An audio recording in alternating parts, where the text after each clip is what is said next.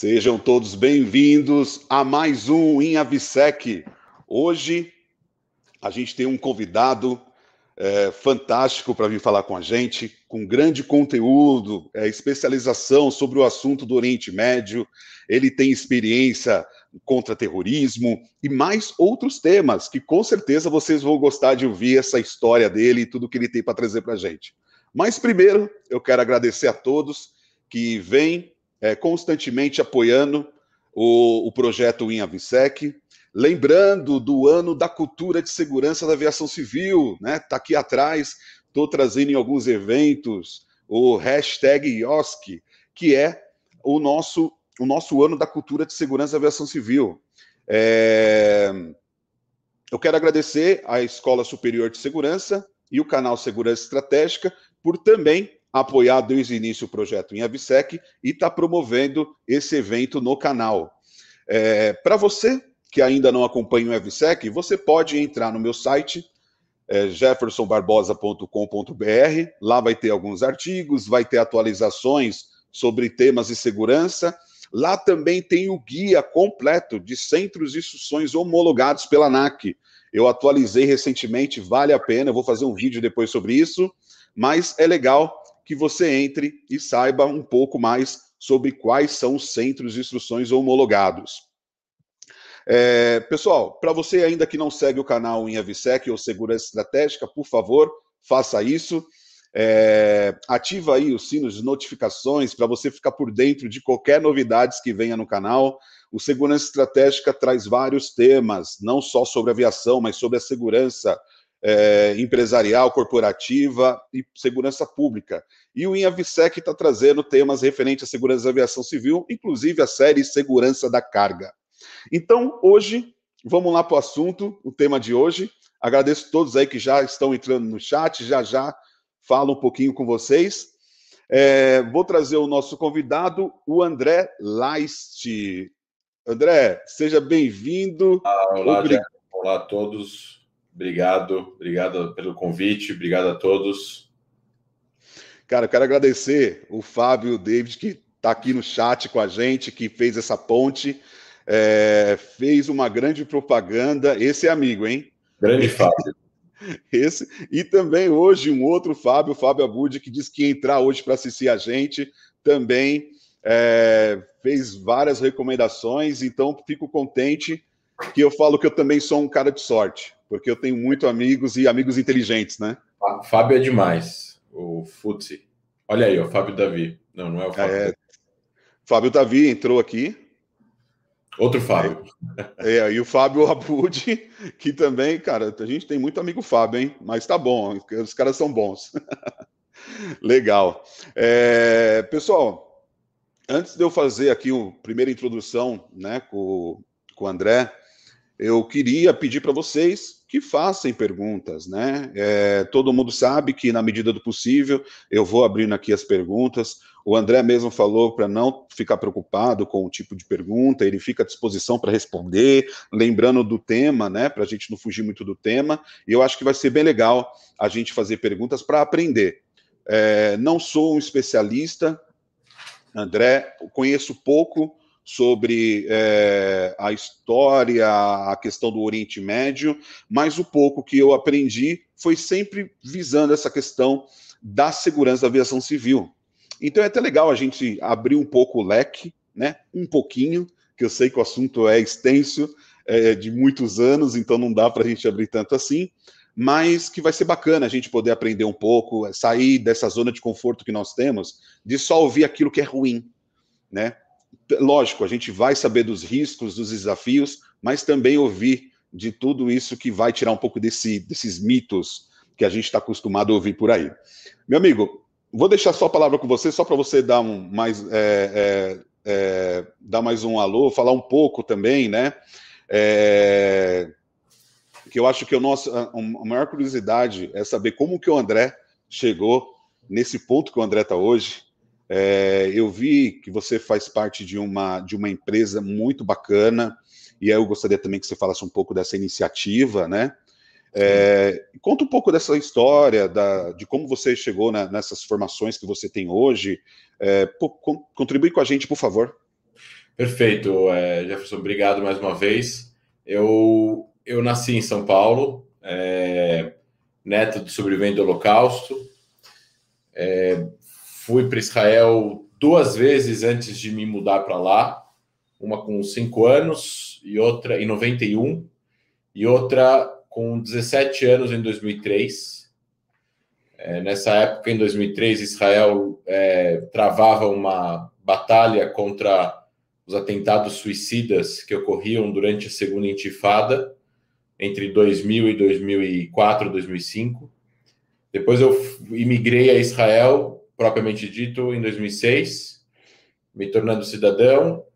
Estudei, na, eh, fui depois de um ano que eu cheguei, depois de 10 meses que eu tinha chego em Israel, eu entrei para a faculdade de diplomacia, governo e estratégia, que seria Government School, nos Estados Unidos, na Inglaterra, você tem Government School, é, num college é, no, no, norte de Tel Aviv. Eu estudei é, tudo isso em inglês, né? No, você tem universidades israelenses, tem, tem colleges privados. Esse college especificamente tinha cursos na época, em 2007. Ainda não era muito comum, hoje é bastante comum, mas é, é um, um college que tem toda a faculdade em inglês para pessoas que não são israelenses. Então, eu estudei government, diplomacia e estratégia com pessoas de 70 países. Né? Tinha a faculdade de government, chama Lauder School of Government, em nome do Ronald Lauder, que é o doador lá da, da principal da, da faculdade. Você tinha a faculdade de business, que estava em nome da Arison, que é a dona ou a controladora do maior banco de Israel, Banco Apoalim, Banco dos Trabalhadores, e você tinha a faculdade de psicologia, comunicação, é, direito. Outro, hoje em dia tem outras faculdades, tem faculdade de empreendedorismo e tudo mais. Então, essa faculdade é voltada para estudos de ciências políticas, relações internacionais, é, com focos específicos no terceiro ano. Eu me foquei em contra-terrorismo e, e Oriente Médio, terminando a faculdade aí em 2000 e, meados de 2010, começo de 2011. Entrei no, fui, fui para o exército israelense, onde eu servi dois anos na inteligência da Força Aérea Israelense. É, é outro tipo de avião, outro tipo de, de estudo no sentido de aviação, né? A Força Aérea Israelense, estamos falando de uma Força Aérea robusta, composta por diversas aeronaves diferentes, é, que dão apoio, claro, ao, a, a, não só logisticamente ao exército israelense, mas à inteligência de Israel, como aviões de inteligência que existem, e aviões de ataque, né? aviões de combate, aviões de caças que são bom bombardeiros ou aviões de, é, de prevenção.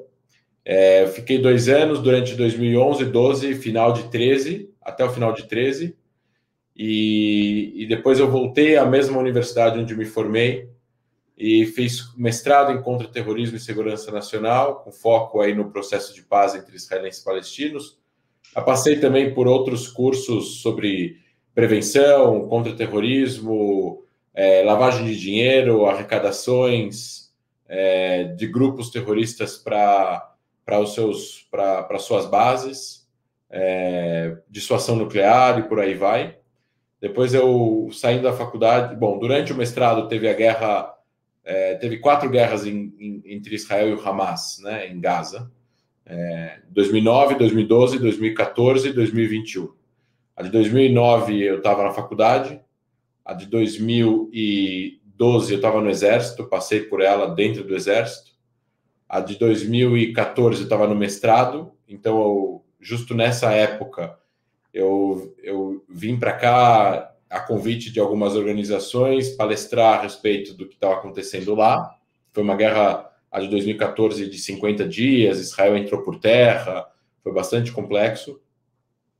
E nesse momento foi quando eu comecei a comecei a criar alguns laços de volta ao Brasil para poder eventualmente vir aqui e fazer o que a gente está fazendo hoje em dia, que é trabalhar com educação, diplomacia pública, é, trazer um pouco mais de conhecimento com base acadêmica é, sobre o Oriente Médio sobre Israel, com foco em Israel. Aqui no Brasil, a fim de tentar quebrar um pouco o preconceito, tanto de um lado como do outro, claro, é, a respeito do que acontece na região, o que acontece no país, a sua sociedade, a sua fundação, é, assim, desde os primórdios do, do que é o sionismo como movimento nacional de autodeterminação do povo judeu, até uh, os dilemas técnicos e como Israel monta um alvo, como o uh, que, que acontece com o, o que, que, o que, que significa o Hamas, o que, que, o que, que significa essa guerra de eles jogarem foguetes, Israel revidar ou se proteger também com os seus sistemas de segurança. E aí, obviamente, bom, voltei ao Israel em 2000, é, depois dessa, desse período aqui de palestras, depois eu voltei ao Brasil em 2015, e a gente desenvolveu aqui em São Paulo, há uns anos atrás, vai fazer uns quatro anos, é, uma, uma organização que é, tem, ela tem um, um vínculo com uma organização americana que chama Stand With Us, chama Stand With Us Brasil, a organização aqui é uma organização foi criada por judeus, é, com apoio, obviamente, de judeus e não judeus, tem funcionários judeus e não judeus, não tem nenhuma distinção de diversas visões políticas partidárias nos países na quais a organização existe e também em relação a Israel em si, mas com foco em três principais pontos. A ideia de Israel continuar existindo como um lar nacional do povo judeu e democrático para todos os seus cidadãos, e a ideia de Israel poder se proteger é, de, de terrorismo e de ataques à sua soberania, principalmente vindo de grupos terroristas.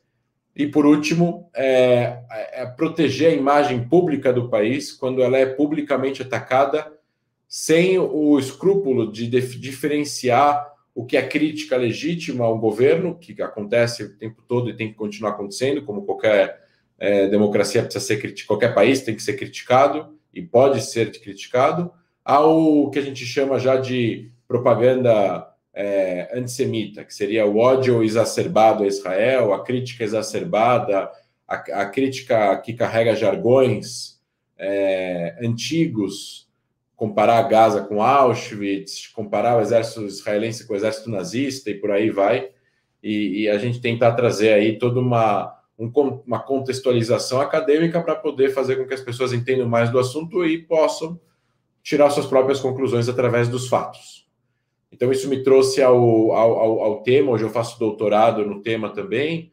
É, tenho aí palestrado pelo Brasil já há alguns anos, é, uns sete anos já, palestrei já em dezenas, mais de 15 estados, acredito eu, em universidades, cursos de pós-graduação, é, em organizações da sociedade civil, como partidos políticos, entre eles vários, é, OABs, é, é, Ministério da Justiça, Ministério do Trabalho, enfim, é, Senado, Congresso, é, para tentar trazer um pouco mais de visões técnicas quando é necessário e, ao mesmo tempo, também contribuir aonde eu posso contribuir em relação a essa parte de Oriente Médio, segurança, é, contra-terrorismo, segurança nacional, a experiência de Israel em relação a isso e também até mesmo para empresas.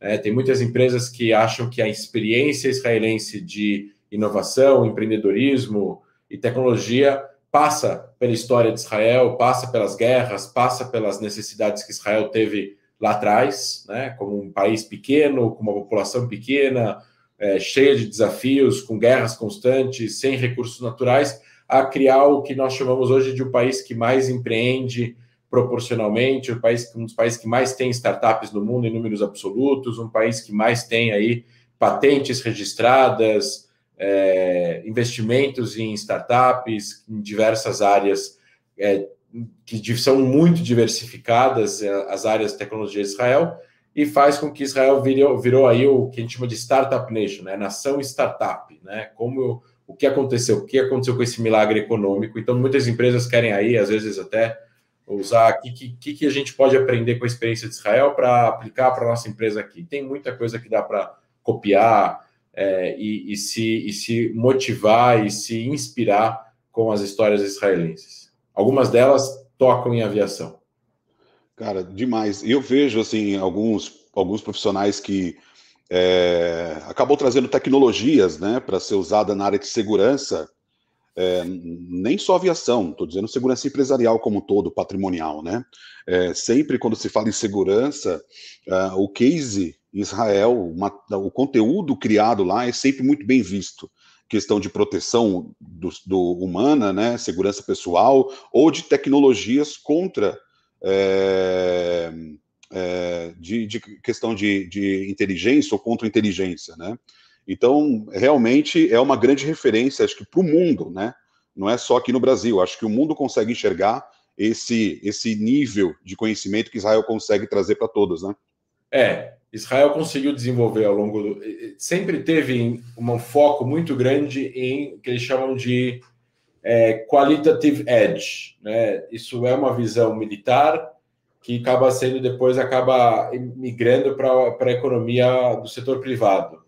Então, Israel, quando é criado, não é, é, uma, é um país, praticamente um país socialista, com estatais, não tinha uma economia capitalista totalmente integrada, até porque na década de 50 também não existia muito aí trocas entre países como existe hoje em dia, né? Uhum. Agora, a, a, como Israel era cercado de países hostis, que tinham exércitos maiores, mais, mais soldados, mais recursos, Israel estava sozinho, então era. É, estamos falando de Síria, Jordânia, Egito, Iraque, principalmente, os principais pivôs das guerras na época. São, são, são quatro países grandes, população grande. O Egito tem 90 milhões de pessoas, Israel tem nove hoje. Mas quando Israel foi fundada, tinha um milhão, não tinha um milhão de pessoas. O Egito tinha 30 milhões, 40 milhões. Ou seja, você está falando aí de um país que tem mais recurso, tem mais tanques, mais soldados, mais aviões. Então, a, o que eles chamam de qualitative edge, superi, é, superioridade qualitativa é, é, é, é em relação aos seus inimigos, era justamente isso. Se há aviões, os aviões têm que ser melhores. Se há tecnologia, a tecnologia tem que ser melhor. Se há, se há inteligência, a inteligência tem que ter tecnologia para ela poder trazer informações melhores. E por aí vai, né? Não, genial. E assim, acho que é, eu sempre converso com alguns amigos que são mais são profissionais na área de treinamento hoje é, de segurança para a segurança da aviação civil mesmo, né? E eles acabam estudando mais é, todo esse cenário, tecnologia e, lógico, né, buscando trazer para o aluno é, essa visão de, de origem do risco para o terrorismo na aviação, é, como isso ainda persiste até hoje. É, a gente tem no Brasil, quando a gente avalia um pouco dos riscos do Brasil, né, a gente não tem aquele terrorismo que a Europa sofre, né, ali constantemente. Então o pessoal até compara, né? Pô, no Brasil não tem terrorismo, não tem terrorismo, lá fora tem, mas é, se a gente abaixar a guarda, com certeza a gente vai ser alvos. Então o procedimento tem que ser algo global, sim.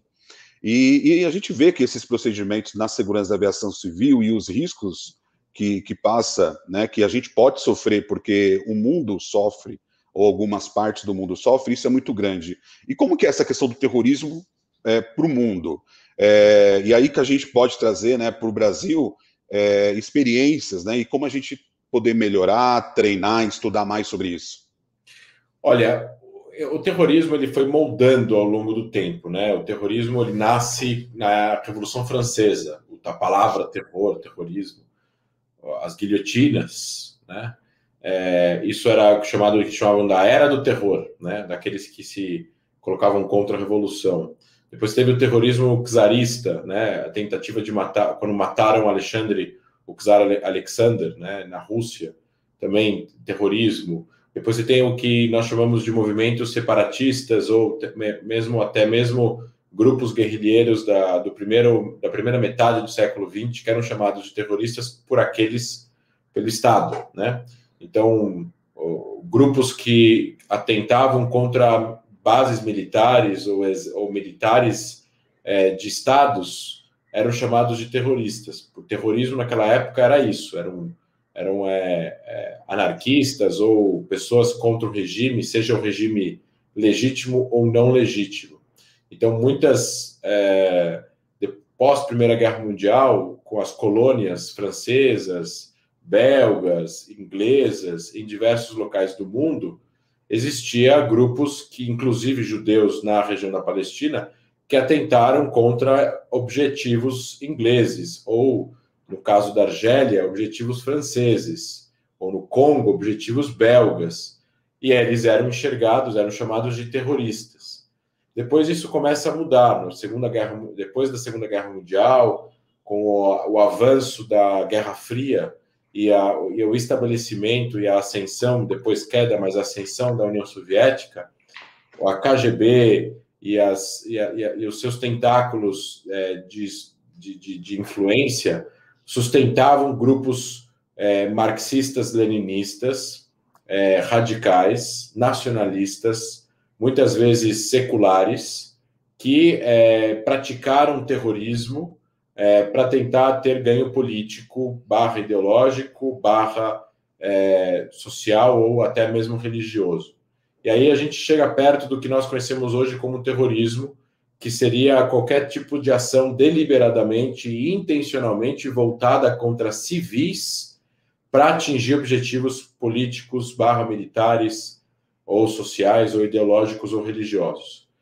O caso que todo mundo conhece, o outro Trade Center, que jogaram os aviões nas torres, está usando uma um, um, está usando um avião como um míssil, né, com pessoas dentro, na qual o avião, obviamente, cheio de gasolina, vai explodir num, num prédio, vai pegar fogo, esse prédio vai cair, vai matar um monte de gente. O objetivo de atingir é, objetivos militares, ou no caso do Bin Laden, ideológicos, religiosos, e atingindo deliberadamente civis. Né? Ele não jogou o avião às três horas da manhã, ele jogou o avião às oito e meia da noite da manhã, que é quando está lotado o prédio. Né? Hum. E e, e isso é e, isso mostra é, é, essa conduta. Diferença do terrorismo da época da, da, da Guerra Fria, de grupos como a FPLP, a, o IRA, ETA, é, são grupos nacionalistas, separatistas ou marxistas-leninistas que queriam sobreviver ao atentado. Já o terrorismo militante jihadista islâmico, ele não tem interesse de sobreviver ao atentado, ele tem interesse em, é, no caso, nem atentados suicidas, no suicídio, né? A gente pode também visitar aqui os kamikazes japoneses da Segunda Guerra Mundial, mas isso é um caso à parte, né? A gente tem aqui uma questão de martírio é, ideológico é, que se vai utilizar aí de, de, de meios civis, atingir civis, para poder atingir objetivos políticos militares ideológicos. E a aviação civil que se desenvolve ao longo do, da década de 40, 50 para cima, ainda não tinha a segurança que, que, que temos hoje. E, e, quando esse terrorismo começa a crescer, é, para poder chamar atenção, né, é, os sequestros de aviões é, se tornam é, uma arma poderosa para colocar o governo de algum país de joelhos. Porque, de alguma certa forma, e tem alguma lógica que talvez vocês possam responder, você possa responder, eu escutei essa frase uma vez de uma jornalista aqui no Brasil, quando eu estava aqui em 2014. Estava é, tendo a guerra em Gaza, eu vim aqui palestrar, eu dei algumas entrevistas para a mídia brasileira e uma das entrevistas caiu no dia da entrevista. E por que, que caiu? Porque sumiu o avião da Malaysian Airlines, o primeiro deles, lá na Ásia. Acho que nunca acharam, né? E, e esse é um 777, bom, um Boeing novo, né? E, e, e, ela falou assim para mim: ela falou, é, caiu, a gente vai cobrir agora o negócio do avião da Malaysia Airlines. É, não tem como competir com queda de avião. Essa foi a frase dela. Ela falou, e não estamos falando de um, de um, de um, de um Cessna, né? Estamos falando de um avião comercial, de uma linha aérea grande, com centenas de pessoas dentro do avião. Ela falou que no jornalismo, esse é o principal tema de breaking news não tem absolutamente nada, talvez matam o presidente dos Estados Unidos, mas é, não tem nada que possa acontecer que seja mais forte numa, no cotidiano comum, né? Não estamos falando de, como eu falei antes, assassinato de um presidente importante, uma bomba atômica explodiu, mas isso não acontece há 70 anos, né? Então, do que uma, um avião cair, um avião sumir, um avião cair. E, e, e, o avião pode cair por vários motivos. Então, naquela época, quando teve o primeiro sequestro, se não me engano, o primeiro sequestro de avião é israelense, o avião, o, o avião da, de, de é, Sebena, né? o avião que foi sequestrado em 69, pousou em Israel com sequestradores palestinos e japoneses do exército de um grupo radical comunista japonês que ajudou na logística e o avião pousou no aeroporto de Israel. E como eles salvaram, né? Isso foi relembrado pouco tempo atrás. Nessa operação, a, a, a, unidade de reconhecimento e operações especiais do exército israelense, a qual o próprio Netanyahu fez parte, o Bennett fez parte, o, primeiro, o atual primeiro-ministro, e o Ehud Barak, que foi primeiro-ministro, fizeram parte. É, o próprio Netanyahu e o Barak estavam nessa operação. Eles se fantasiaram de mecânicos, chegaram perto do avião e conseguiram surpreender os terroristas matando eles no, no, no avião. Eles estavam de pé, os passageiros estavam sentados, não ia ser muito difícil. Então, de, depois disso, teve aí a explosão dos aviões vazios no deserto da Jordânia, que, vocês, que foi televisionado. Isso chama atenção das pessoas. Um avião explodir chama atenção das pessoas. E por algum motivo, psicológico ou não, a aviação é algo que todo mundo precisa. Todo mundo vai usar um avião, todo mundo precisa voar. E, e, e a segurança não só das pessoas, mas dos países, depende muito da segurança da origem.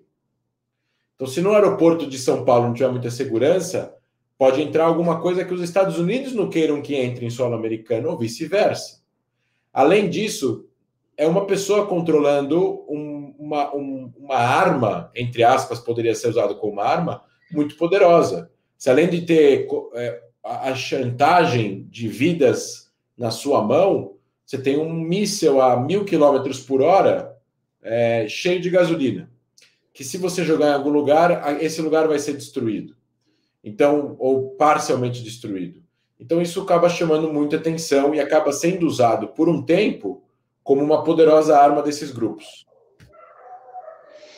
É, uma coisa que, que uh, você comentou, né, da gente poder falar um pouco mais, né, por que que tem essa, essa que chama atenção a aviação, é, lógico, você pega uma aeronave, primeiro, né, desculpa o meu, meu o, o, o barulho de K9, né, eles são treinados, tá, eles são habilitados aí para inspeção, principalmente nos aeroportos. Quem assiste o programa já sabe que eles estão preparados, é meu grupo de canal aqui.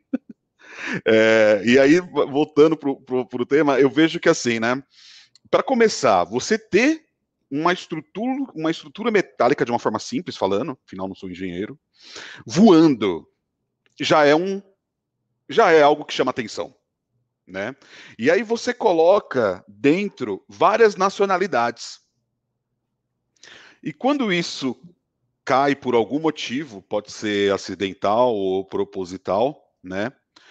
É, ele chama a atenção de vários países, principalmente na nacionalidade daquelas pessoas que estavam lá dentro. Então tá aí, acho que o primeiro ponto.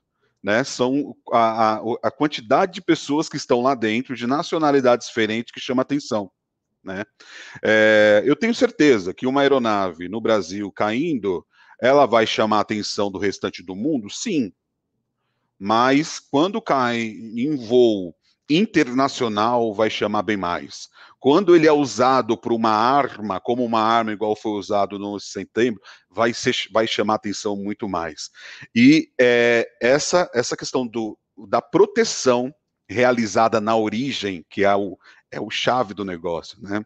Eu vejo algumas pessoas às vezes falando para a gente, falando assim, ah, é, nossa, aquele aeroporto que eu fui lá no interior, ele tem pouca estrutura, né, de segurança em comparação ao a Guarulhos, que é um, maior aeroporto do Brasil, é, que ele tem uma grande estrutura. E aí você pega essa comparação, né? Aí você fala, lógico, lá ele sai de uma cidade pequena para uma outra cidade, talvez pequena ou não mas de Guarulhos não, de Guarulhos está saindo para ponto estratégico do mundo, né? Então isso é algo que realmente vai chamar muita atenção de todo mundo. É... Mas quando você falou sobre a intenção dos grupos, né? Tem uns que são é, suicidas, outros não têm essa finalidade, porque eles não querem acabar morrendo junto com a ação, eles querem ver o retorno, né? É, pra, pensando no, no, no, caráter assim, de aviação, é, existe diferença de qual desses grupos seriam os mais perigosos para a gente? Ou não compara com isso? Talvez esses suicidas seriam. Não, esse eu acho que é provável que esse eleva o risco né, para a aviação. Olha, com certeza os, o, é que os grupos não suicidas, os, mar, os grupos mais. É, os, os, grupos nacionalistas, o que chamam, chamamos de marxistas-leninistas, eles não existem mais do jeito que eles existiam na década de 70 e de 80, 60, 70 e 80, porque eles eram sustentados pela União Soviética e a União Soviética se desfez. E hoje em dia a Rússia é o contrário do que a União Soviética era em muitos casos. Então, não tem, eles não têm muita estrutura é, ideológica até para continuar existindo. Tanto que a evolução disso depois acaba sendo até os grupos é, religiosos. É, a ideia de um grupo fundamentalista que jihadista de se matar no atentado é obviamente muito mais perigoso para a aviação. Porque o cara, ele na hora que tomar o controle do avião, não vai ter nada que o faça deixar de ter o controle, porque não tem nenhuma negociação para ser feita. Enquanto que é, quando, quando o avião Cebena foi sequestrado, ou o avião de Entebbe, em 76, foi sequestrado e levado para Entebbe, o Air France, que saiu de Paris e ia para Israel e acabou indo para Entebbe, na África, ele aterrizou em Entebbe. Os terroristas parcialmente palestinos, parcialmente alemães da, da Alemanha Oriental, queriam sobreviver. E a, eles estavam sequestrando as pessoas que estavam lá dentro. Tanto que quando o avião aterriza, os não-judeus são soltos e vão para um terminal 1 do aeroporto de Entebbe e voltam, vão, entram em outros voos para saírem de Entebbe, em Uganda e depois é os judeus ou os israelenses ficam presos é, na mão dos terroristas num terminal que estava reformando, né? E vazio. E em troca de eles queriam alguma coisa, queriam ser so... obviamente eles estavam em Tebe, você tinha o ditador de Uganda aí que é, que estava obviamente cobrindo, ajudando, fazendo um papel de de, de, de, de host para esses caras fazerem isso e receber, obviamente, autorização de pousar no aeroporto e tudo mais. É, mas a ideia de, uma vez que o avião aterrizou, os, os, aí se transformou num sequestro de pessoas e não mais num atentado contra uma aviação civil per se, né? A gente está falando de um meio que eles usaram de poder pegar essas pessoas. Então essas pessoas, eles não tinham intenção de morrer, então eles não iam jogar o avião em nenhum lugar. Tanto que o sequestro se deu quando já aterrizou, já guardaram as pessoas lá no Terminal 3. É, o, o, o, sequestro de, dos aviões é, pela, pelo Setembro Negro na Jordânia e a explosão dos aviões foi meio que uma, uma tentativa de transformar a causa palestina na época é, pelo Setembro Negro, que é uma derivação aí da Organização para a Libertação da Palestina na época, para a mídia mundial, para o, o conhecimento geral da população. E você tem como fazer isso através da explosão de aeronaves grandes televisionadas. Principalmente numa época que não tinha internet. Então as pessoas olhavam a televisão, não tinha o que fazer. Você chegava em casa ligava a televisão. E as pessoas ligaram a televisão e viram aviões explodindo em solo. Isso é meio raro, né? Até mesmo no cinema naquela época era raro. Você não via isso. Então isso chama atenção. É, o terrorismo suicida ele tem intenção de utilizar o avião para poder cometer o atentado, que normalmente vai ser jogar o avião em algum lugar. Ele pode também, eventualmente, ameaçar explodir o avião se caso as suas demandas não forem cumpridas. Mas dificilmente acredito eu que, se ele está ameaçando explodir o avião com ele dentro, ou ele está blefando, ou ele tem intenção de explodir o avião mesmo se as demandas forem cumpridas? Porque não tem muito sentido senão os dois, é, ou um ou outro. Então, o, o, o terrorismo suicida ele é muito mais perigoso para a aviação civil. Uma vez que o avião esteja sob controle de pessoas que têm intenções de explodir o avião, aí vai ser uma das piores decisões que um governante vai ter que fazer, que é derrubar o avião com pessoas dentro para que ele não seja jogado em algum lugar. Foi a ordem que os Estados Unidos deram durante o 11 de setembro. Se, se algum avião descumprisse a ordem de é, ground ó, todos os aviões, era para derrubar os aviões, mesmo civis, mesmo é, de uma companhia america, americana na época, né? É, foi um plano de contingência ali, né, após o acidente, onde você é, tem um vídeo que mostra, né, os, a, os voos naquele momento e na hora que tem essa ordem desaparece realmente as imagens de aeronaves do satélite, né, desaparece. É um, Para quem não viu, eu acho que isso deve ter até no YouTube, se vocês procurarem, pessoal. É uma imagem bem marcante. É, essas, é, essas são simultâneas das empresas né, é, pousando os aviões para atender aí a demanda dos Estados Unidos.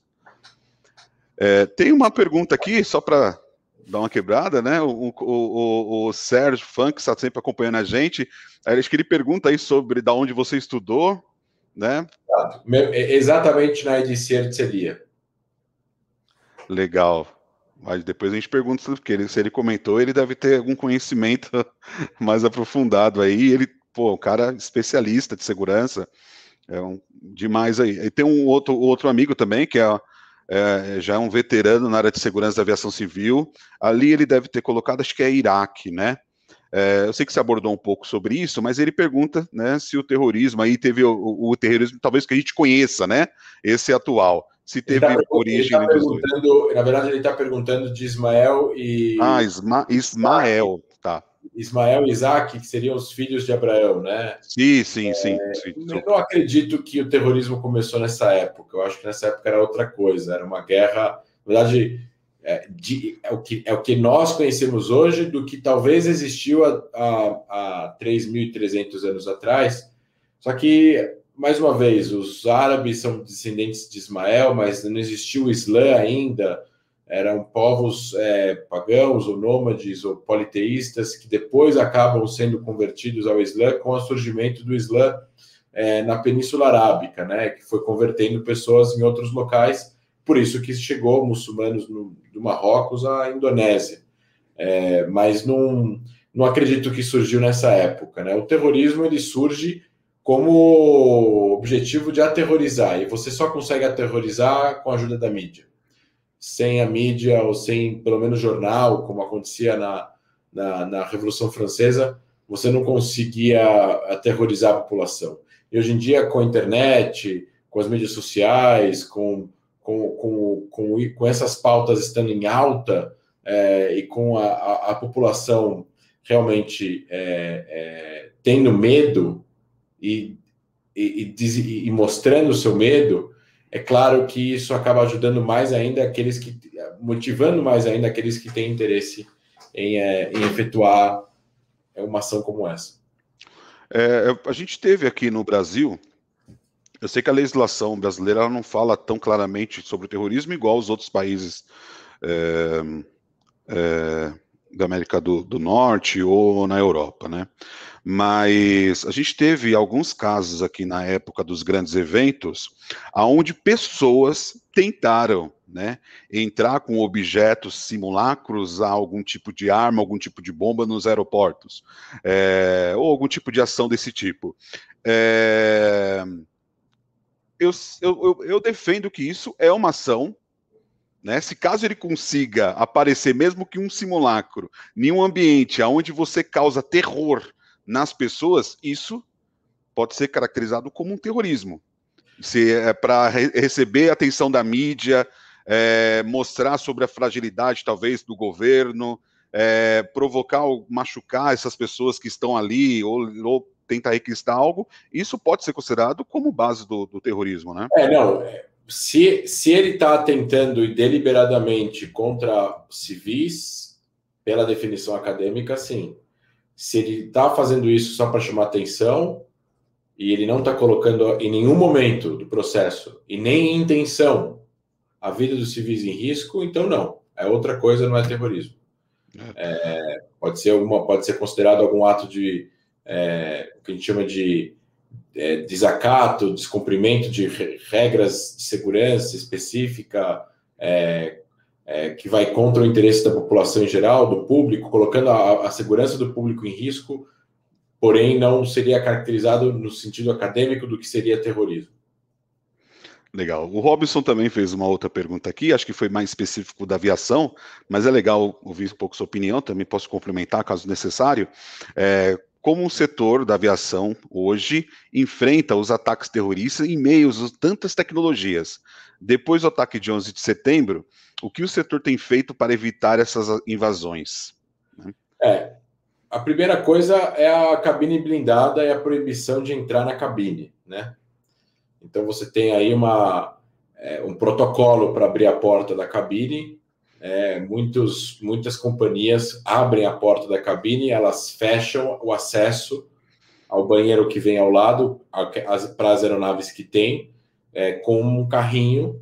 Né? Aqui no Brasil já vi isso, um carrinho tampando a entrada da, da, do início da aeronave para poder abrir a, a porta de dentro. Segundo a porta blindada. Agora, a porta blindada já começou na década de 70 com Israel, porque Israel teve um avião sequestrado e, e o piloto fez uma manobra aí ousada que fez com que a terrorista se desequilibrasse e, e fosse rendida, né? Quando ela estava ela estava dentro da cabine já do, do piloto, é, mas ela ela estava de pé, estava todo mundo sentado, então ele fez essa manobra, o avião ficou praticamente 90 graus ou 45 graus, ele virou a aeronave justamente para para que ela caísse. Ela caiu e foi rendida depois.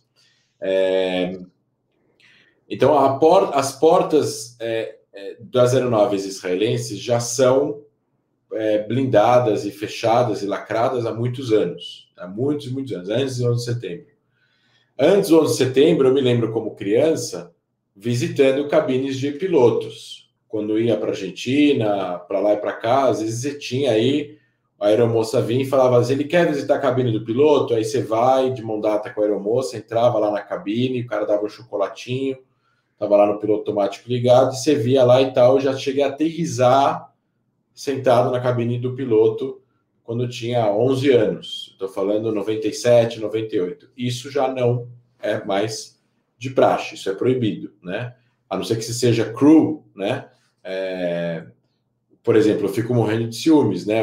Tem amigos que trabalham na aviação, em Israel, nos Estados Unidos, eles podem, né? Decorar, aterrizar, faz parte da equipe. A segunda coisa é o, é o, é o check-up das empresas para as pessoas que vão trabalhar na empresa, é, que é que tem toda a questão de segurança institucional. É, e aí, isso é segurança da aviação. Os aviões israelenses, da Elal, por exemplo, são os aviões civis da, da, maior companhia de Israel, tem outros sistemas de segurança, tem sistemas de segurança é, de antimíssel dentro acoplados dentro do avião, que aí é para terrorismo de, de, de mísseis terra-ar, dependendo de é, se algum se, na hora que está decolando, na hora que está aterrissando, está chegando perto de um aeroporto. O Israel tem controle do que está acontecendo em Israel, mas se o avião está aterrizando em Paris, no, no Charles de Gaulle, e se tem alguém fora do aeroporto com uma bazuca é, que vai ser guiada por calor, o avião tem que conseguir detectar isso e poder talvez é, é, frustrar o ataque, né? Então tem essas é, tem essas seguranças específicas é, dentro da, do avião que foram colocadas já há algum muito tempo atrás e depois do 11 de setembro foi mais ou menos é, unânime aí a maior parte das companhias fazendo essa questão da porta, da blindagem da porta, da entrada na porta. Cada coisa que acontece ruim na aviação, vai, vem novos protocolos, né? Isso é normal, isso é legal, porque isso acontece no mundo inteiro. O cara que jogou o avião lá na montanha, na Europa, o que estava com problema psicológico, ele, ele, ele esperou o piloto sair, fechou a porta e jogou o avião na, no, no solo. Então, hoje em dia, não pode, né? Não pode deixar uma, uma pessoa sozinha dentro da, dentro da cabine. Isso também faz parte dessa segurança que vai sendo aprendida com o tempo. E depois tem, a gente pode depois falar em algum outro momento é, na live, a segurança dos aeroportos, que aí também tem toda uma questão de segurança dos aeroportos. Os tipos de raio-x, toda a questão relacionada à triagem. E assim, Israel tem um, um sistema de segurança de aeroportos que tem é, uma, duas, três seguranças antes de você fazer check-in. Você não tem como chegar a fazer check-in com a mala na, no guichê do check-in sem ter passado por três triagens de segurança. Na estrada, você tem tipo um pedágio que você é obrigado a ir devagar porque tem umas lombadas e tem seguranças armados e você precisa baixar a janela e falar com alguém que vai perguntar alguma coisa, ou para onde você está indo, ou de onde você vem, ou te pedir o passaporte, ou eventualmente te parar aleatoriamente, pedir para você abrir o porta-mala, ver sua mala, etc. e tal. Antes de chegar no aeroporto, estou falando de 5 quilômetros antes de chegar no aeroporto. Depois você tem, você estaciona o carro no estacionamento, você vai entrar no saguão, pode ser em cima, pode ser embaixo, que nem Guarulhos. Para você entrar no saguão, você tem outro segurança olhando para todo mundo que está entrando no saguão. E ele pode aleatoriamente pedir para você passar pelo raio-x, para você abrir a sua mala ou para você mostrar seu passaporte e a sua identidade. Depois que você entrar no saguão, você vai fazer, você vai entrar na fila do pré-check-in. Se você tiver na asa A, ou na asa B, ou na asa C, ou na asa D. E aí você tem uma triagem de entrevista com segurança. Para quem já foi para os Estados Unidos sabe disso, sabe como funciona, quem já foi para Israel. Você tem uma triagem de segurança. Você vai fazer uma fila, a mulher vai perguntar para você: tudo bem? Quem fez a mala? A mala é sua? Recebeu algum presente? Essas perguntas de praxe. É, ela vai te dar um, um selo que pode ser um selo que vai direto ao check-in, ou pode ser um selo para você colocar sua mala no raio-x ou para ir provavelmente abrir a sua mala. Depois que a sua mala, falando da mala grande, a mala de baixo, a mala despachada. Depois que a sua mala for aberta ou não aberta, ou passar pelo raio-x, aí você vai fazer o, o check-in. Aí, feito o check-in, você tem a segurança normal que todo aeroporto tem, que é a segurança de embarque. E essa segurança em Israel também é a segurança muito forte, assim como a segurança é, americana, e você tem toda uma questão aí muito forte com metais e, e, e perguntas e tudo mais. É, é, e aqui a gente teve, né, realmente essa questão de procedimentos nos aeroportos, né? É, depois do 11 de setembro teve várias ações aí de, de iniciativas, de é, até padrões, né, utilizados no, no, no aspecto global entre níveis de segurança, né? é, ser utilizado do Brasil para o mundo ou vice-versa. É, lógico, os países onde tem um nível de risco mais elevado seguem outros protocolos um pouco mais elevado, igual você disse. A nossa amiga aqui, deixa eu achar a pergunta dela. Enquanto você ela... acha. Ah, pode fica à vontade. Fica... Não, fica à vontade.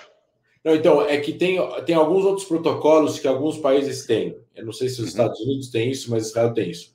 Para um, um piloto de uma companhia estrangeira, supor se você é francês ou alemão, é, e você voa para e você faz a rota Frankfurt-Tel Aviv, tanto o avião a ser utilizado quanto o piloto e o copiloto precisam estar registrados na aviação civil israelense.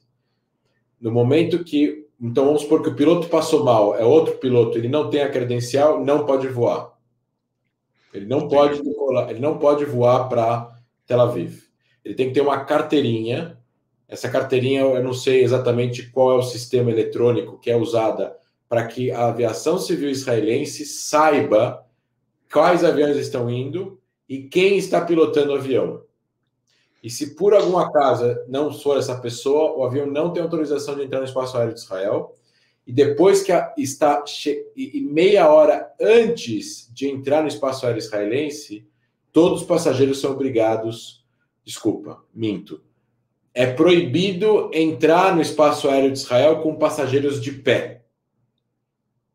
Todos os passageiros têm que estar sentados, com os, com os cintos afivelados, para o avião poder entrar no espaço aéreo israelense.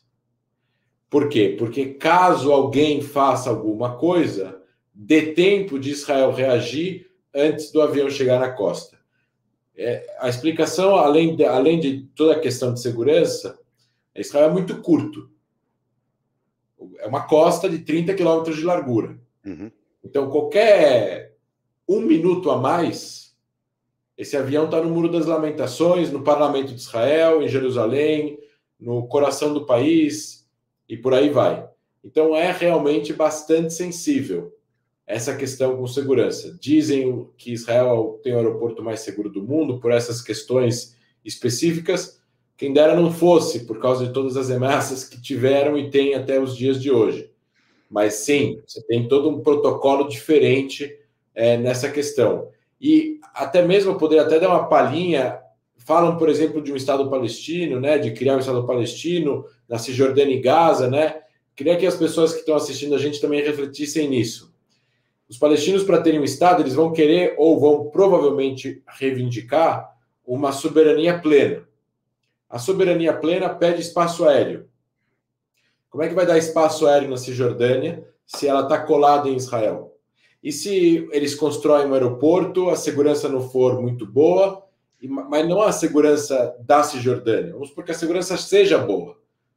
Mas vamos porque o Irã, que vai ter um voo ou, ou a Síria, ou o Sudão, ou sei lá quem, vai ter um voo para a Cisjordânia, para a Palestina, recém-criada, e o piloto decide agora, um conluio com um monte de gente lá no aeroporto da origem, roubar o avião.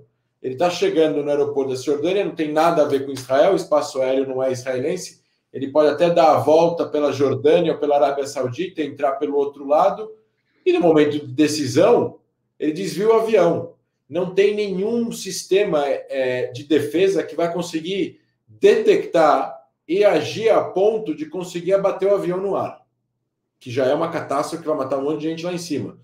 Mas para o avião não bater em algum lugar, porque é tão próximo. Estamos falando de a poucos quilômetros, 20 quilômetros de distância entre Ramala e Jerusalém. Então, é, Israel é uma das exigências de segurança de Israel é que mesmo com um acordo firmado com os palestinos e tal, eles não vão poder ter no primeiro momento aeroporto e espaço aéreo por causa disso.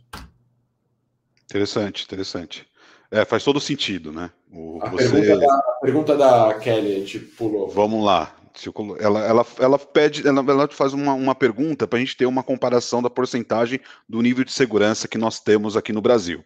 Então, primeiro ela agradece, né? E ela coloca aqui, entre os aeroportos brasileiros, qual a porcentagem de segurança na sua percepção? Porque, segundo a ICAO, somos o oitavo comparado aos demais é, países do, do mundo em questão de aspecto de segurança, né? É, com a sua experiência aqui dentro do Brasil, vendo os aeroportos brasileiros e, a, e o que você vê que existe lá fora, né, você acha que a gente está realmente nesse nível, oitavo? A gente tem uma. Você consegue medir essa comparação, cara? Em números, não, porque, vamos colocar dessa forma, a percepção de segurança uhum. é, em determinados aeroportos no Brasil ela é muito boa, na minha opinião. Já tive. Sabe aquele chaveiro do canivete? Aquele chaveiro do canivete, na teoria, é permitido, porque é menos de quatro, menos de quatro dedos de, de, de navalha. Mas já me pararam várias vezes para ver. E, já, e recentemente não pararam. O nível de, percep de segurança, de percepção de segurança é bom. E eu acho muito organizado a aviação civil brasileira. As empresas são boas, são sérias, os, os, os aviões são limpos, são novos, as pessoas são educadas. Ele funciona bem, se você comparar com outro.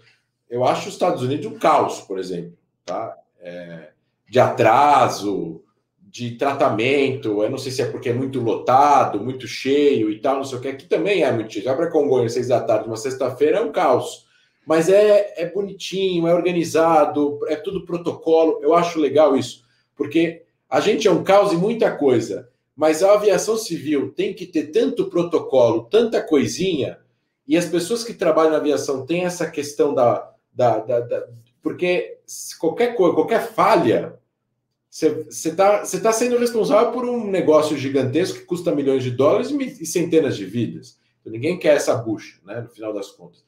Então, eu acho bem organizado o sistema aqui, comparado com outros, tá? É, eu acho do Brasil bom, eu acho sem, eu acho organizado, eu acho a aviação boa, eu acho os pilotos bons, eu acho que são boas escolas aqui, etc. e tal. Você tem percepções de segurança distintas, né? Você vai para Istambul, você tem uma, uma percepção de segurança maior, porque Istambul não teve atentado, aqui não teve atentado. Você vai para Israel, você vê uma percepção de segurança é, é, é muito forte, mas é Israel. A percepção de segurança em alguns aeroportos nos Estados Unidos, algumas é maior, algumas são menores. Aqui no Brasil também. Você vai para alguma, não quero ficar citando, mas você vai. Algumas cidades no Brasil você tem um, um raio-x é mais meia-boca, a atenção da pessoa que está olhando é não sei qual treinamento ela teve, se ela está prestando atenção, se ela não está, etc. e tal. E aí você sente uma. Se eu quisesse entrar aqui com uma faca desse tamanho, eu entrava.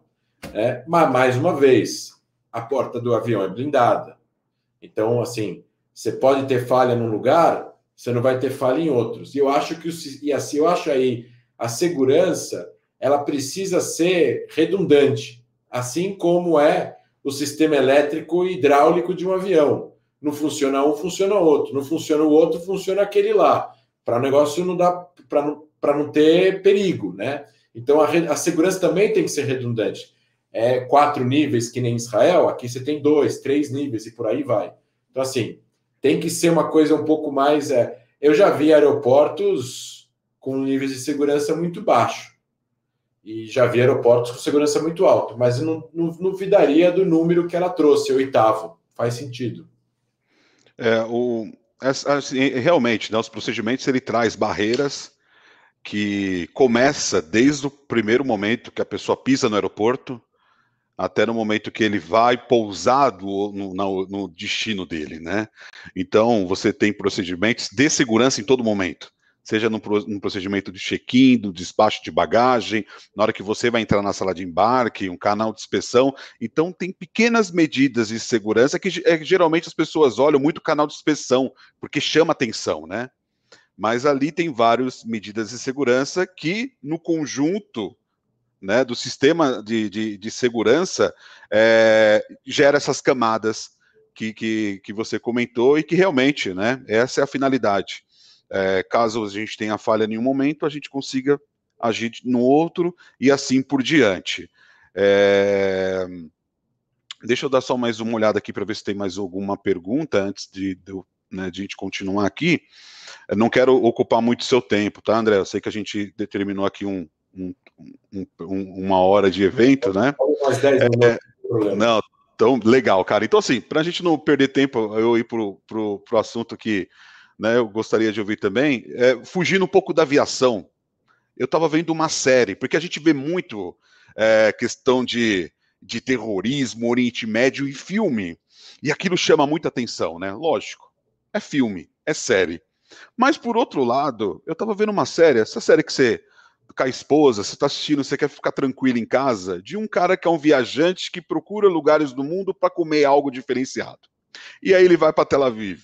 E aí eu vejo as pessoas, o pessoal na praia, como qualquer outro lugar do mundo, o pessoal simpático, uh, o cara senta.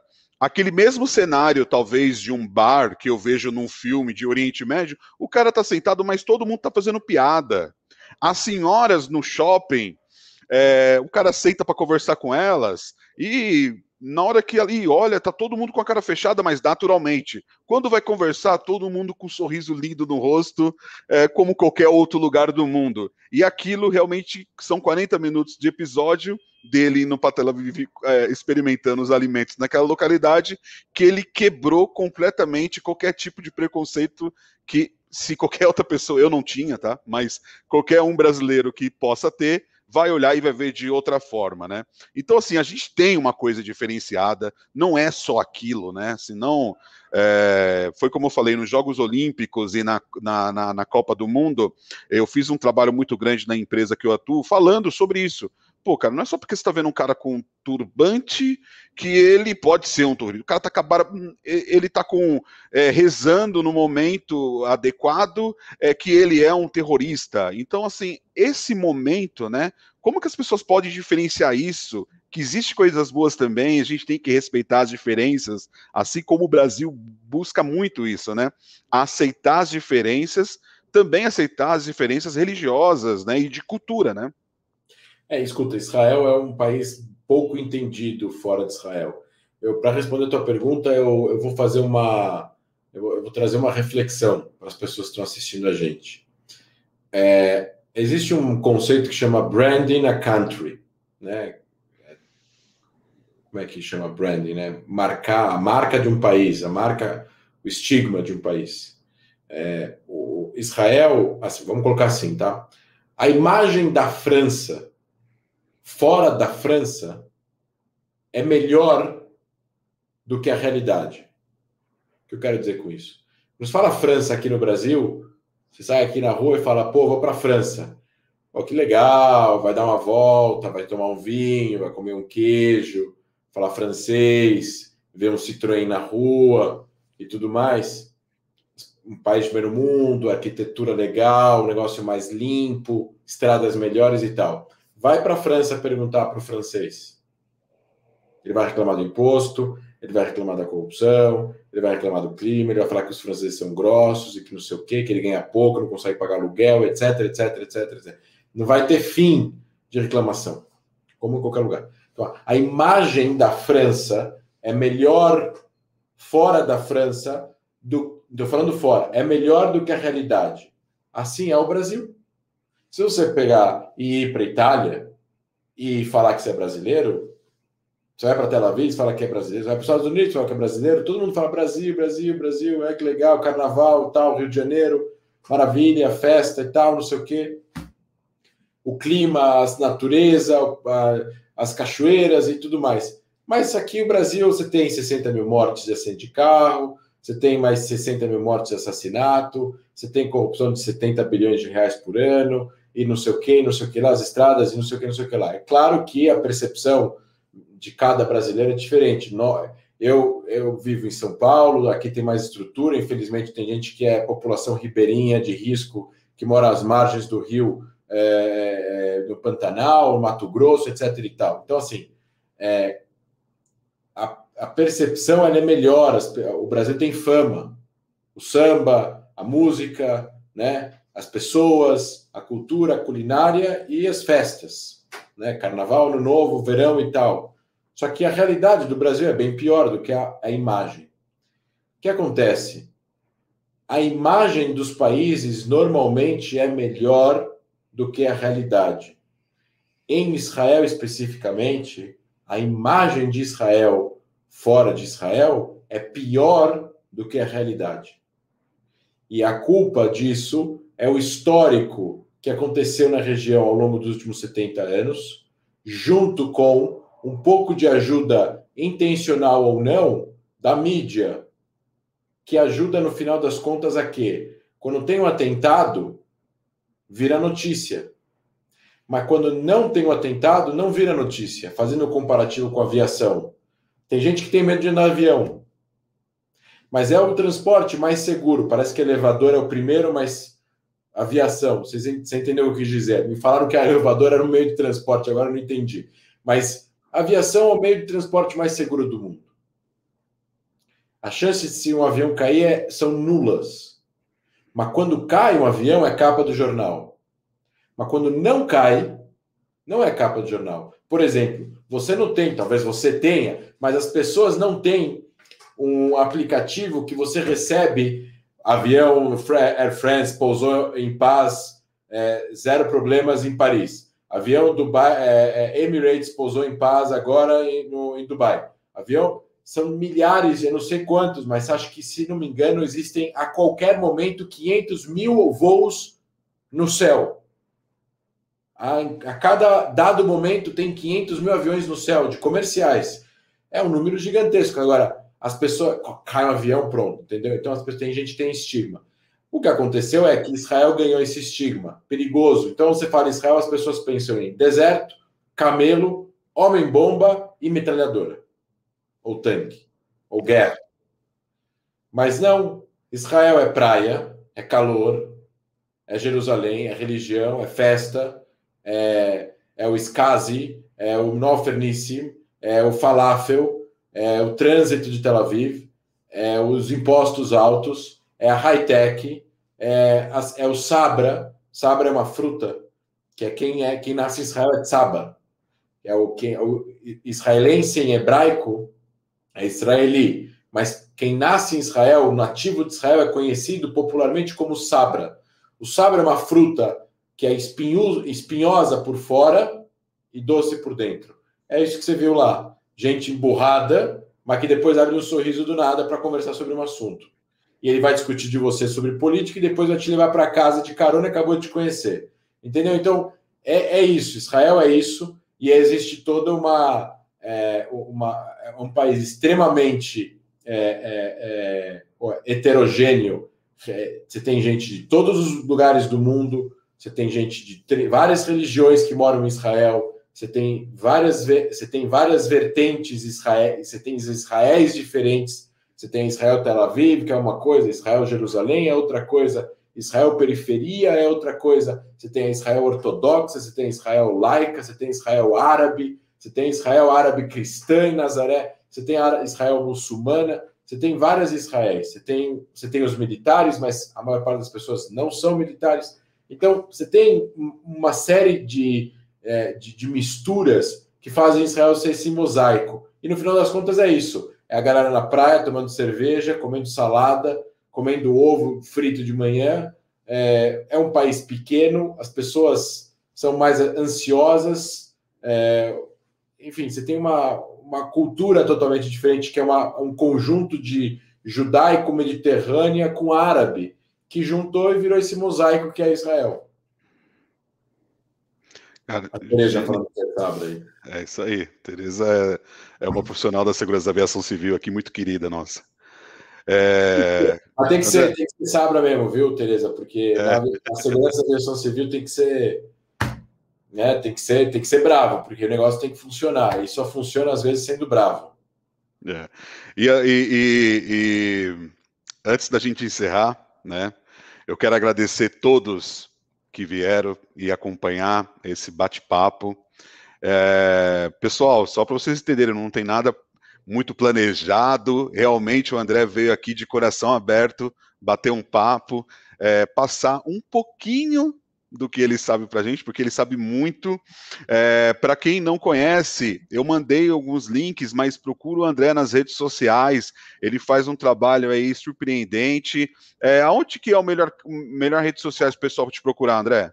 Arroba André Leist é, no Twitter e no, e no Instagram, também no Facebook, para quem ainda usa. É, e a Stand With Us, que é a organização que a gente tem de educação sobre Israel também no Instagram, no Facebook e no Twitter. Legal, pessoal, vale a pena procurar no YouTube os vídeos que ele já participou palestrando. Eu vi alguns é, é, até minutos antes da live, eu estava assistindo um. É, vale a pena, procura. Porque Se alguém entrar em contato também para palestras ou, ou, parcerias, meus, tem no meu site, tem, bom, através do inbox de tanto um como o outro, ou andrelache.com, tem lá o meu e-mail para entrar em contato. Ah, com certeza o pessoal vai procurar. André, vou encerrar por aqui. Não precisa sair na hora que eu encerrar, até para poder me despedir melhor que você. Eu tenho dois minutos ainda contigo. então, é, pessoal, agradeço a todos. André, pode se despedir do pessoal, fica à vontade. Obrigado, pessoal. Bom falar com vocês. Até uma próxima aí. É, fly safe in the safe skies, né? Como é que fala? Fly, fly safe in the safe sky, skies, uma coisa assim, é uma publicidade, eu vi em algum lugar. É, eu acho que tem isso mesmo. a, a gente está pro, promovendo, André, vários eventos nesse ano para a cultura de segurança da aviação civil no Brasil, no mundo também está ocorrendo.